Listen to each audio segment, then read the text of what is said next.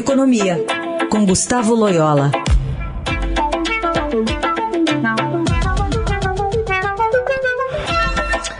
Oi, Loyola, bom dia. Bom dia.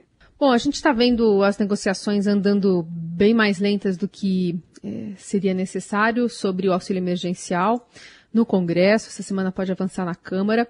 Mas tem uma, uma questão importante que é, são as famílias, as pessoas que, desde o ano passado, que não é, fazem parte do banco de dados ainda do governo, perderam alguma renda, perderam trabalho, perderam é, formas de sustentar a casa, é, desde o cadastro, desde o do, do início da pandemia, quando o governo lançou a primeira rodada do auxílio emergencial. Pode ficar um buraco nesse meio, né? É, sem dúvida, né? Que as pessoas que não se cadastraram, né? É, porque naquela época não tinham direito, estavam trabalhando e agora não estão, por exemplo, é, ficaram de fora, né?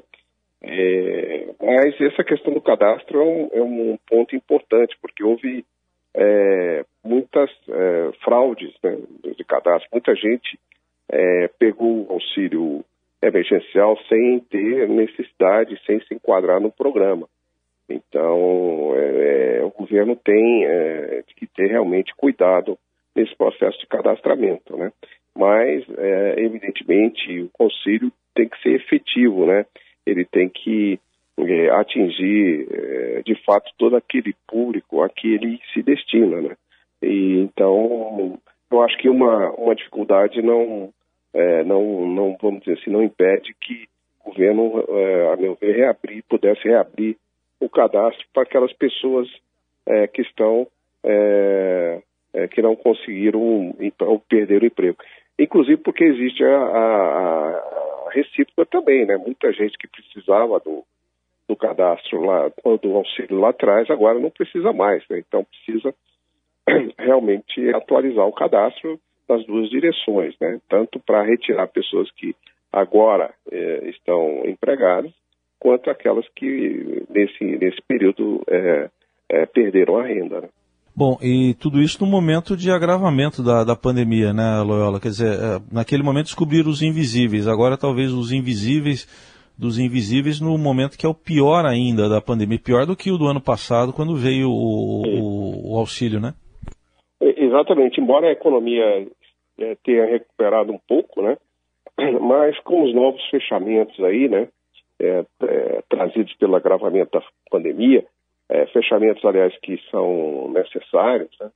É, de fato, isso pode impactar é, bastante forte aí o, o a, a, renda da, das famílias, né?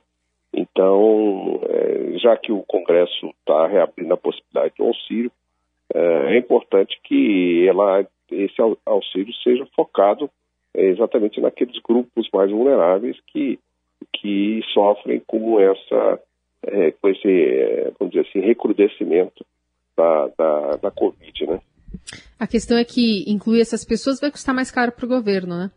Exatamente, né? Fica mais caro, é, mas assim, eu, é, apesar disso, acho que é possível é, ter esse programa não tão abrangente quanto foi primeiro, que de fato acabou é, beneficiando pessoas que não deveriam se beneficiar, né? é, sem que, é, ao mesmo tempo, vamos dizer assim, atingindo os objetivos né, do auxílio emergencial. Claro. E pensando justamente no que você falou no começo da nossa conversa, que são as pessoas que receberam indevidamente né, o, o auxílio, esse benefício do governo, e que podem voltar a ter à disposição esse valor agora, em 2021. Exatamente. É, é, é, importante que o cadastro seja atualizado. É exatamente isso, para incluir quem, quem é, vamos dizer, ficou em situação mais vulnerável, retirar aqueles que não precisam mais e, e evidentemente, é, eliminar né, os, os fraudadores. Né? Esse é Gustavo Loyola, volta na quarta-feira aqui a conversar conosco no Jornal Dourado. Boa semana, Loyola. Boa semana a todos, até quarta.